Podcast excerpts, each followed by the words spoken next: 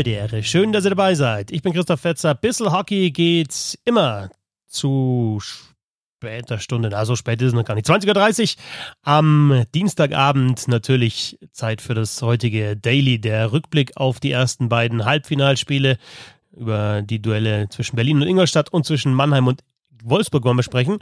Und ich habe mir einen dazugehört, äh, geholt, der ja auf Twitter schon mal gerne mal kommentiert hat, wenn wir den Roundtable veröffentlicht haben, der ja ein bisschen Ingolstädter Vergangenheit hat und der vor allen Dingen seinen Twitter-Handle ziemlich scharf schießt. Mal schauen, wie scharf er jetzt hier schießt. Der Banditendog, Ed Banditendog auf Twitter, Martin Wimösterer. Servus, Martin. Habe die Ehre. Danke für die Einladung, Fitz. Sehr gerne und ja, danke, dass du dabei bist, dir die Zeit genommen hast. Bin mir sicher, du hast natürlich die Halbfinalspiele jetzt äh, ja genau verfolgt. Hm, vom Ergebnis her, ja, Ingolstadt gewinnt in Berlin, Mannheim gewinnt zu Hause gegen Wolfsburg. Vom Ergebnis her Ingolstadt-Berlin enger, 4 zu 3. Mannheim gewinnt 4-1 gegen Wolfsburg, aber werden wir, glaube ich, später auch noch drauf kommen. So klar war das nicht von Mannheim gegen Wolfsburg. Ja, Ingolstadt, Martin, schon wieder, schon wieder vier Tore. Ja, die haben gegen München im ersten Spiel vier gemacht, im zweiten sogar fünf in der Verlängerung dann. Ja, der siegte von DeFazio jetzt wieder vier Tore gegen die Eisbären Berlin und ja, weiter sehr, sehr gut unterwegs in den Playoffs. Noch kein Spiel verloren. Ja, klingt sehr gut. Das hat er ziemlich viel mit dem Namen Aubry zum Tor. Ähm, und äh, Doug Shaddens Umstellung, würde ich sagen. Ähm, also, falls du unglücklich verliebt sein solltest, hast jetzt halt, äh, Hoffnung zurückgewonnen, weil äh, Doug Shedden hat sich eigentlich auf Simpson Pieter als Traumpaar festgelegt.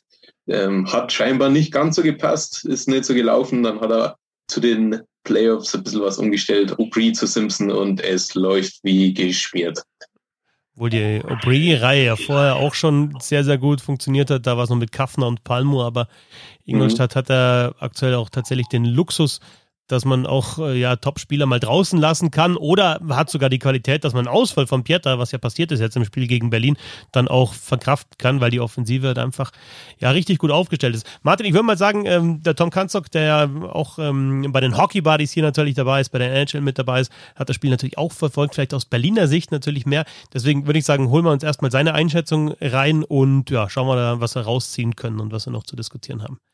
Deswegen sage ich äh, Servus Tom. Servus Fetzi. Ja, der ERC Ingolstadt gewinnt Spiel 1 äh, gegen die Eisbären Berlin. Die Eisbären Berlin damit wieder, ja, wieder 0 zu 1 in Rückstand in ihrer Playoff-Serie. Ähm, um zu verstehen, wie der ERC Ingolstadt Spiel 1 in Berlin gewinnen konnte, muss man sich eigentlich nur zwei Sachen anschauen. Das eine ist ähm, die Tore von Louis Marco Brie, die alle irgendwie mehr oder weniger gleich entstanden sind. Louis Marco Brie einfach ein absoluter Topspieler vor dem Tor, den die Eisbänder irgendwie komplett vergessen haben, vor allem in eigener Unterzahl.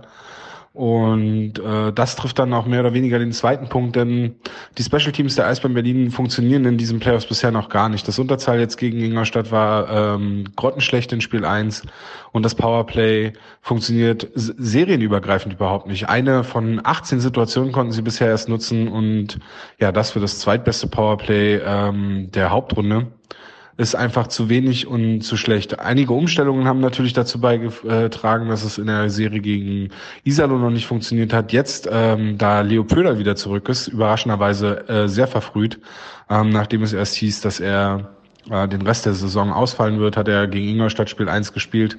Ähm, sicherlich nicht bei 100 Prozent, aber dadurch, dass er wieder dabei ist, sind eigentlich wieder die beiden Top-Formationen der Eisbären im Powerplay zur Verfügung.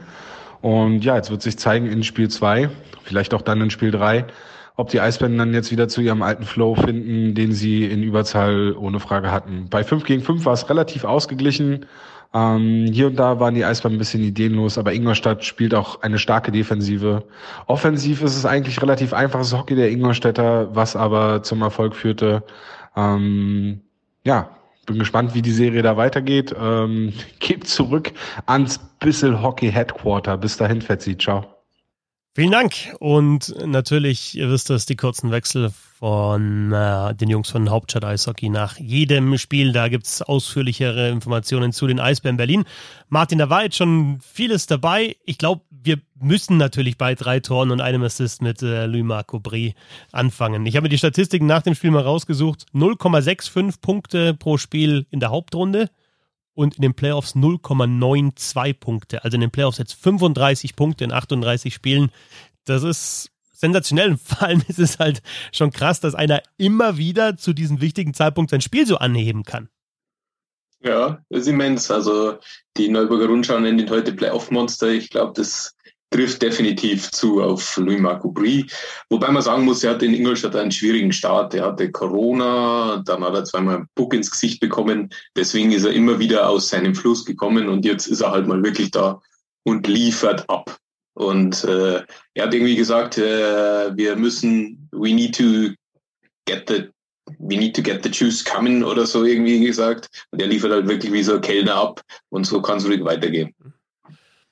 Ich fand die, die Info, die er mal gegeben hat im äh, Ben Dionys Podcast, dass er andauernd den Schläger wechselt, fand ich ganz interessant. Also irgendwie ein verrückter Typ. Ne? Also mhm. normalerweise hast du Spieler, ich weiß von Jeremy Williams, dass der zwei verschiedene Flex hat, glaube ich, dann einmal für 5 gegen 5 und für Powerplay, vermute ich. Aber das ist schon das Einzige. Bei Aubry ist ja dann irgendwie der Tape-Job unterschiedlich und teilweise die Länge und äh, der Flex, also nicht wo er flex, sondern auch wie hart jetzt der Flex ist und äh, Grip oder nicht Grip und dann greift er halt irgendwo hin. Und ich glaube, jetzt hat er aktuell einen Schläger, den er wahrscheinlich so schnell nicht mehr hergibt. Also zumindest äh, dieses Setup, das er hat. Ja, das glaube ich ja. Also er ist äh, alles, was ich so höre, ich kenne ihn persönlich nicht, aber alles, was ich so von meinen Kumpels aus Ingolstadt höre, sehr, sehr netter Typ. Ähm, so ein bisschen eine Macke, wie du eben mit dem Schläger schon angedeutet hast, aber ist ja alles gut. Darren Olver war ein spezieller Kandidat, er war sehr herzlich und äh, hat auch in Berlin Erfolg gehabt und dann auch in Ingolstadt. Also es sind zwei ähm, gute Griffe, die der Larry Mitchell aus äh, Berlin getätigt hat und das könnte dann die Serie auch entscheiden. Darren Olver ja mittlerweile in, in Schwenningen gelandet, aber natürlich in Ingolstadt dann auch äh, wichtige Rolle gespielt. Ähm, ja, dieses Ingolstädter Spiel, einfach, das hat Tom gesagt und es ist natürlich einfach, aber die Berliner haben jetzt auch ja über 120 Minuten Zeit gehabt, sich das anzuschauen, wie, wie das äh, Ingolstadt macht gegen eine Top-Mannschaft und man kennt es eigentlich aus der ganzen Saison.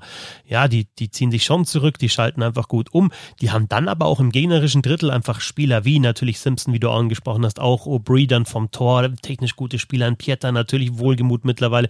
Also einfach auch Jungs, die Verteidiger noch mit dazu, die die Scheibe dann auch halten können. Also wirklich schon ein, ein ja eine sehr spezielle Spielweise, die die haben. Mhm.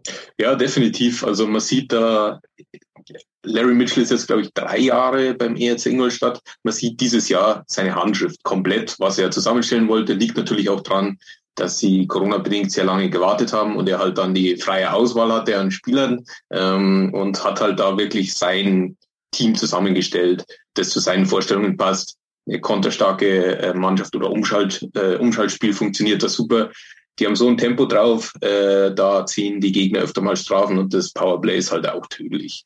Das erwarte ich allerdings von Berlin, wie Tom eben super angesprochen hat, also absolut berechtigt, der Vorwurf, dass die Überzahl von Berlin da noch überhaupt nicht funktioniert. Und das wird sicher ein Schlüssel sein, um die Serie noch zu drehen. Ja, immer wieder Wechsel auch da bei Berlin. Ja, Tom hat jetzt den überraschenden, äh, das überraschende Comeback von Leo Pföder angesprochen.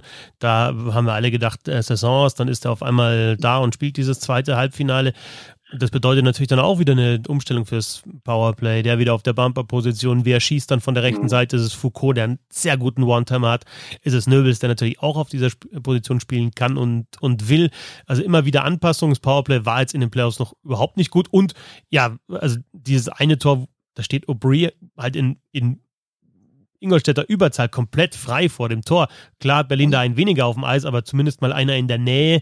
Ja, das, das ist, ist, ein großer, schwerer Spieler. Das ist auch schwer, den wegzuschieben, aber du musst es zumindest probieren, würde ich sagen.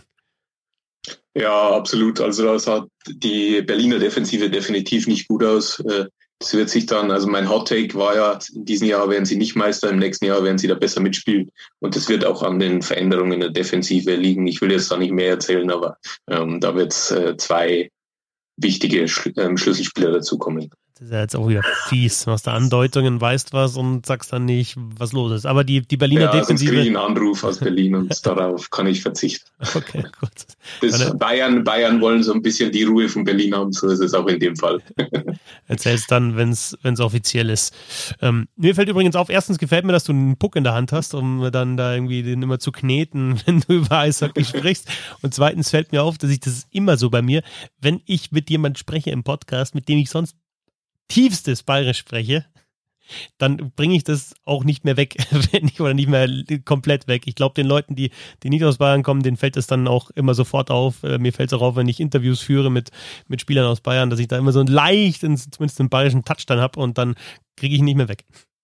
Ja, die Berliner können sich nicht beschweren. Die haben einen Leo Pföderl, die hatten einen Florian Busch, also die verstehen uns schon. Das glaube ich auch. Wir bemühen ja, uns die, die Serie natürlich lange nicht vorbei. Ne? Es ist sowieso Best of Three, kann, kann alles passieren. Kann, ich weiß nicht, wie oft ich die Floskel jetzt verwendet habe, seit die Playoffs laufen, aber war trotzdem ein enges Spiel vom Ergebnis her und auch ja, vom, vom, vom Spieler, Spielverlauf. Ähm, Berliner führten durch Orwa mit 1-0, frühe Führung auch nach 1-56, dann Aubry mit seinem ersten, Aubry mit seinem zweiten. Äh, das erste war das Powerplay-Tor. Ähm, dann White mit dem Ausgleich, der spielt auch überragende Playoffs. Alice Aubry nochmal in Überzahl, also zwei Powerplay-Tore von Louis-Marc Aubry und dann auch Föderl noch mit dem Anschlusstreffer und das war vier Minuten elf im dritten Drittel, also da wäre auch noch gut Zeit gewesen, um das zu drehen. Was ist so deine Prognose jetzt ja für die Serie oder zumindest mal für Spiel 2 am Mittwochabend? Hm, ich bin ehrlich gesagt nicht so ganz sicher. Es kommt darauf an, ob Pieter bei den, bei den Panthern spielen wird. Pieter ist so ein Schlüsselspieler, der halt den, dem ERC-Spiel dann noch so naja, ein bisschen Power gibt. Der ist halt so ein richtiger Power Forward und dazu sehr stark am Bullypunkt. Das ist eine Schwäche des ERC. Und ohne den hm, musst du erstmal dann die Scheibe dann erst erobern. Also da bin ich dann nicht ganz so sicher. Ähm, er hat wohl eine Verletzung an der oberen Extremität, um mal nicht äh, Oberkörperverletzung zu sagen. Ähm, ja, also ich bin da, ich bin da ehrlich gesagt nicht ganz so sicher. Ähm, spielt er, dann kommen die Panther nach zwei weiter, spielt er nicht, dann kommen sie nach drei weiter. Ähm, wo, wo, ich so ein bisschen auch das Problem sehe, ist, ist die Belastung beim ERC. Die haben, äh, also die spielen eigentlich mit viereinhalb Verteidigern mehr oder weniger. Die Top vier Verteidiger haben alle über 22 Minuten Eiszeit jetzt gehabt. Das ist extrem kannst du vielleicht in diesen kurzen Playoffs machen, aber irgendwann wird es halt dann doch mal arg. Wobei die Top 4 da tatsächlich auch das Wort Top auch verdient haben. Ne? Das ist auch so eine Geschichte bei Ingolstadt, dass die einfach richtig gut aufgestellt sind in der Verteidigung, auch unterschiedliche Verteidigertypen haben. Fabio Wagner zum Beispiel nochmal, der einfach absolut verlässlich ist in der, in der Defensive und dann so, ja, Bodie in beide Richtungen, Marshall, der halt einfach ja, die, die Scheibe gerne am Schläger hat und ja, dann auch für die Philosophie und für den Spielstil steht im gegnerischen Drittel. Und was mir noch aufgefallen ist, äh, dieses Mal am extremsten, ich habe, glaube ich, kaum einen Goalie gesehen, der so aggressiv spielt wie Michael Garteig. Der ist ja teilweise draußen aus seinem Torraum, wenn er nach vorne fährt. Also Winkel verkürzen schön und gut, aber da wirklich dann aus dem Blauen rausfahren. Man sagt ja immer, zu tief darf sich ein Torwart auch nicht zurückziehen und das ist sogar ein Zeichen dafür, dass er kein Selbstvertrauen hat. Aber so viel Selbstvertrauen zu haben, kannst natürlich auch mal dann ja, Pech haben und einer spielt einen Querpass und das Tor ist leer. Aber das war schon sehr, sehr auffällig, finde ich jetzt in dem Spiel. Und das ist mir in der Saison so extrem noch nie aufgefallen bei Garteig. Naja, doch schon. Also er hat schon. Ja, mir ist es nicht aufgefallen. Ja. Also ich finde schon, er hat so, so die Tendenz, äh, sehr aggressiv zu spielen, ähm, wie Daniel Goldstein ja dann auch richtig angemerkt hat bei dir in Twitter, ähm, hatten das, glaube ich, auch die, die Münchner so ein bisschen ausgeschaut. Und äh, vielleicht hat das jetzt auch dann Berlin gemerkt äh, äh, und spielen dann entsprechend. Also Schützen hätten die Berliner ja genug. Also Foucault, der noch so ein bisschen underperformed in den Playoffs, Föderl ist wieder zurück, Nöbels, Matt White. Das ist so wie, wie so eine, eine neunköpfige Hydra, die man da abschlagen muss äh, jedes Mal äh, und dann kommt, kommt wieder irgendwie, kommt die nächste Chance und äh, wieder muss man, muss man die aufhalten. Also da hat der Drachentöter diesmal so eine Herakles-Aufgabe. Ja, allein, allein deswegen wäre es natürlich schon irgendwie auch äh, schön, wenn Ingolstadt noch länger drin wäre, dass man nochmal so ein Interview kriegt von Doug Shadden und was weiß ich, äh, Godzilla und Dragon Slayer und was sie schon alles waren. Ich weiß nicht, was noch die Steigerung ist dafür. Ja, muss doch ein Drachentöter sein, um ähm, die Adler rauszuwerfen. Denn natürlich haben die eine sehr, sehr gute Mannschaft. Ich finde trotzdem, dass sie bis jetzt in den Playoffs noch kein richtig überzeugendes Spiel gezeigt haben. Und trotzdem haben sie ja drei von vier gewonnen. Äh, ja, drei von vier. Genauso ist es. Und das zeigt natürlich auch, welche Qualität sie haben. Gewinnen jetzt das erste Spiel gegen die Grizzlies Wolfsburg 4-1 in der Best of Three Serie. Muss man aber tatsächlich sagen, hätte auch komplett anders laufen können mit mehr Effizienz bei den Wolfsburgern, die eigentlich die Adler ja da hatten, wo sie sie haben wollen, auch so gespielt haben, wie sie spielen wollen, schnell umschalten, hatten diese Alleingänge, äh, Fauser, Jomaker zum Beispiel, die, glaube ich, beide den Pfosten getroffen haben. Es war sehr, sehr, sehr, sehr eng. Und ja, ähm, so, so die Entscheidung oder das, das, das Ding, das dann auf die, die Mannheim auf die Siegerstraße geführt hat, war dann erst äh, Felix Schütz so hinten raus oder 13,57 im dritten Drittel, dann noch ein Empty Net Goal von Ben Smith. Ähm, also das war schon deutlich enger, als dieses 4-1 äh, vermuten lässt. Ja, gebe ich dir definitiv recht. Also ähm, es sah eher so aus, als würde Wolfsburg jetzt dann äh, äh, den nächsten Treffer machen. Ähm, die hatten da die guten Chancen, wie du eben angesprochen hast, ähm, auch gut rauskombiniert. Also das muss man dazu auch sagen. Die hatten zwar nicht viele Chancen, aber die, die sie hatten, waren gleich ja, sehr, sehr krass. Also da hätte eigentlich schon das Tor fallen müssen. Und naja, dann gab es auch noch diese Situation kurz vor der zweiten Pause, äh, in der, in der ähm, Plachter eigentlich eine Strafe bekommen hätte müssen, meiner Meinung nach. Auch Pat Cortina sah das so und äh, wirklich das Lustige, ist mir gar nicht aufgefallen.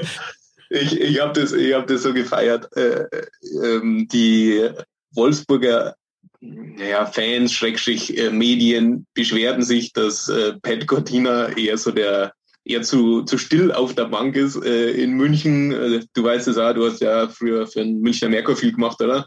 Ja, genau. Ähm, also derzeit genau, noch nicht, aber also ich, ich kenne ihn auch, er ist einfach zu, zurückhaltenden, ähm, ja, freundlichen, netten Mann, dem Fall nicht er ist, einer, er ist einer der korrektesten Leute, die ich im Eishockey kenne. Ja, genau. Super freundlich. Da, dazu noch, also ich, hab, ich hatte Wolfsburg im, am vorletzten Spieltag in Straubing und Pat Cortina im Interview und irgendwie kam er dann und hat schon irgendwie was gesagt und hat irgendwie sorry, sorry gesagt. Und ich habe es nicht, wir hatten, da war die Verbindung nicht so gut, da war irgendwie ein Wackler, deswegen habe ich es nicht verstanden. Stand im Trainingsanzug und haben das Interview gemacht und dann hat er am Schluss nochmal gesagt, und ähm, ja, äh, danke und Entschuldigung nochmal, dass ich, dass ich mich verspätet habe. Ich wusste nicht Bescheid und deswegen bin ich auch im Trainingsanzug. Also ich weiß nicht, wie viele Trainer sich in der DL dann entschuldigen, dass sie halt drei Minuten zu spät kommen oder fünf Minuten später als ausgemacht.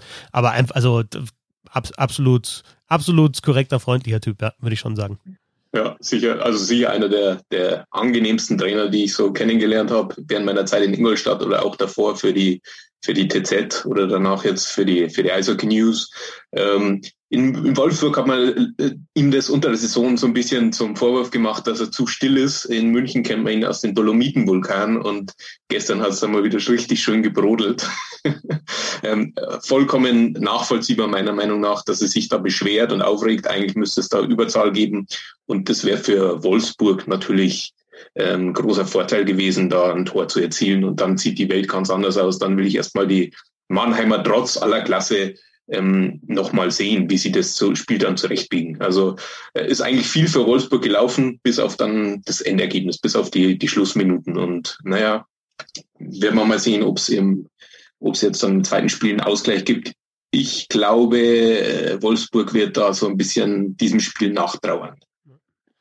Ja, vor allem, weil sie von der Spielweise her jetzt auch nicht die sind, die sagen, okay, jetzt in Spiel 2 kommen wir raus wie die Feuerwehr gegen, gegen Mannheim und, und also kann ich mir nicht vorstellen. Wäre natürlich auch, wäre eine Überraschung. Aber das ist ja nicht ihre Spielweise, sondern ihre Spielweise ist eigentlich, ja, macht ihr mal und äh, wir bestrafen euch dann, wenn ihr nicht gut gemacht, genug macht, so ungefähr. Übrigens zu der einen Szene, ich finde diese Situation in der Rundung und äh, diese Schaffs oder Checks oder was auch immer in die Bande, finde ich unglaublich schwer zu beurteilen, auch nach mehreren Zeitlupen. Zeigt er mal, ist es jetzt ein Bandencheck, ist es das nicht, muss der stabiler bleiben, hebt er vielleicht zu leicht ab, äh, verkantet sich da ein Schlittschuh. Ich finde es ich find's mhm. kompliziert, aber ähm, es hat halt ordentlich gescheppert und ja, da kann ich dann auch den Trainer verstehen, der dann wirklich auch keine Zeitlupe hat, sondern die Situation in der Rundung sieht und sieht, da wird dann der eigene Spieler reingecheckt in die Bande, äh, mhm. dass er sich entsprechend aufregt. Und außerdem weiß auch Cortina, und ich glaube, äh, deswegen war es dann auch äh, ja so extrem, dass er eben da auf der anderen Seite eben auch einen sehr ausgebufften äh, Kollegen hat. Und deswegen ist es vielleicht einfach auch mal eine Möglichkeit, so ja zumindest dann ein bisschen den Schiedsrichter zu beeinflussen. Und vielleicht kommt dann der Call im dritten Drittel etwas leichter. Insofern, da kommen, finde ich, so mehrere Aspekte zu, zu, zusammen. Ich glaube nicht, dass berechnend, berechnend da war. Ähm, der, seine Spieler, wer war das? Der, äh, McCurry, glaube ich, und der Yannick Möser mussten ihn ja zurückhalten. Also der war tatsächlich ja. sehr, sehr wütend. ähm, und es erinnert mich so ein bisschen an dieses uralte GIF oder das uralte Video von, von Uli Hoeneß ähm, und äh, Andi Brehme, die sich da am, äh, am Raten so bekriegen. Ähm, ja, ja, du! Also ja, du! Hochroter Schädel natürlich. Ich glaube in dem Fall sogar bei beiden. Mhm. Also ich glaube tatsächlich, dass es äh, so eine Emotion war, klar. Ähm, du sagst, es ist schwer zu bewerten. Schukis, äh, der Hauptschiedsrichter, ist direkt daneben gestanden, zwei Meter vielleicht entfernt.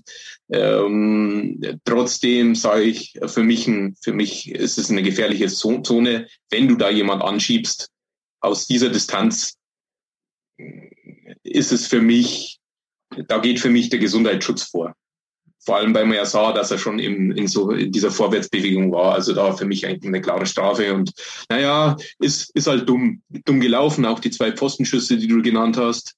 Äh, noch dazu Dennis Endras in seinem hundertsten Frühling. Äh, der, ich weiß, du bist kein Endras-Fan, aber der, in, den, in den Playoffs kann der immer noch einen drauflegen. Der hat auch so die Finalserie zur 15 gegen Ingolstadt gewonnen. Also Dennis, du schuldest mir eine Goldmedaille kannst dafür meine Silbermedaille haben. Ja. Ähm, also der, der, steigert sich immer noch mal und Ben Smith ist so ein anderer, der halt jetzt die Verantwortung übernimmt, die man von ihm erwarten würde. Hat gestern drei Punkte gemacht. In so einem engen Spiel ist es halt massiv wichtig. Was soll heißen? Was willst, meinst du mit, ich, du weißt, dass ich kein Endras-Fan bin? Absolut überhaupt nicht. Also man, man muss halt einfach sagen, also seine beste Zeit vor jetzt eben diesen klassen, krassen Playoff-Runs hat er damals in Augsburg zwischenzeitlich, haben dann teilweise auch die Statistiken waren einfach nicht so überragend. Auch in der Meistersaison von Mannheim waren die Statistiken nicht so gut, wobei ich da sagen muss, da ist er halt oft auch alleine gelassen worden und äh, wenn du ja, wenn du ein 2 auf 1 Konter hast, dann ist es schlechter eine gute oder schwerer eine gute Safe Percentage zusammen zu bekommen, als wenn du fünf Schüsse von der blauen Linie kriegst, das ist schon klar. Ähm, er hat halt jetzt einfach auch sehr eindrucksvoll nachgewiesen 2019 in den Playoffs und jetzt auch schon wieder, dass er eben dann zu diesem Zeitpunkt auch nochmal besser ist. Und ich war mir ziemlich sicher, dass Endras auch startet in den Playoffs, auch wenn Brückmann die bessere Statistiken, äh, die besseren Statistiken hat. Und ich denke, das ist auch eine, eine mentale Geschichte. Ne? Der hat, hat das Ding schon gewonnen, eben als, als Starting Goalie. Der weiß, wie es geht. Auch beim letzten Mal gar nicht so lange her, dass er die Meisterschaft gewonnen hat. Insofern war mir das klar, dass er spielt und ja, über jeden Zweifel erhaben. Ja, das sehe ich genauso. Also er hat, er, er hat diese, diese Routine, wie man Meister wird und sowas zu lernen ist extrem schwer. Ich finde, ich habe gesagt, Mannheim noch in keinem Spiel so richtig überzeugend. Das ist vielleicht dann aber auch eher eine Warnung an alle anderen, dass da noch deutlich mehr geht. Was ich richtig gut fand von Mannheim ist, wie sie die Schlussphase gespielt haben. Also das, da hast du dann gesehen, okay, das ist eine, nicht nur eine klasse Mannschaft mit, mit klasse Spielern, sondern die hat Pavel Groß einfach auch im Griff.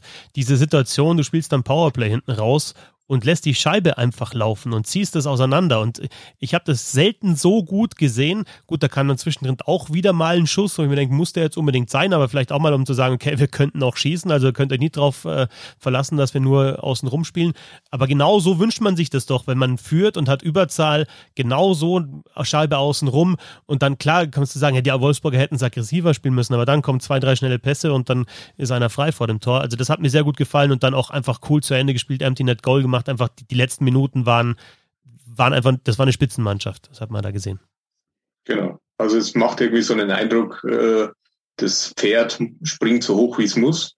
Ähm, auch nach dem 3-0 für ähm, Straubing zwischenzeitlich war ich mir noch nicht ganz so sicher, dass da die Messe gelesen ist. Ähm, also das, im alten Rom hat man bei den Gladiatoren früher so, so Zweikämpfe veranstaltet.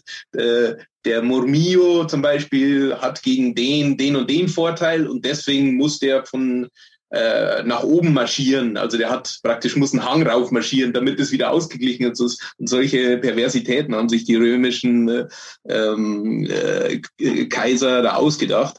Und es macht auch so einen Eindruck, also man müsste Mannheim da eigentlich so ein bisschen auf, äh, ja, auf, äh, aufwärts spielen lassen, dass da, dass die noch ein größeres Hindernis haben. Also die marschieren und marschieren, auch wenn es nicht gut aussieht. Und das ist schon beeindruckend.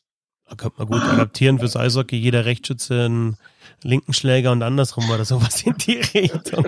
Also ich habe jetzt da in Wolfsburg so eine Neigung reinbekommen in die Eisarena bis Mittwochabend. Ist, glaube ich, schwer.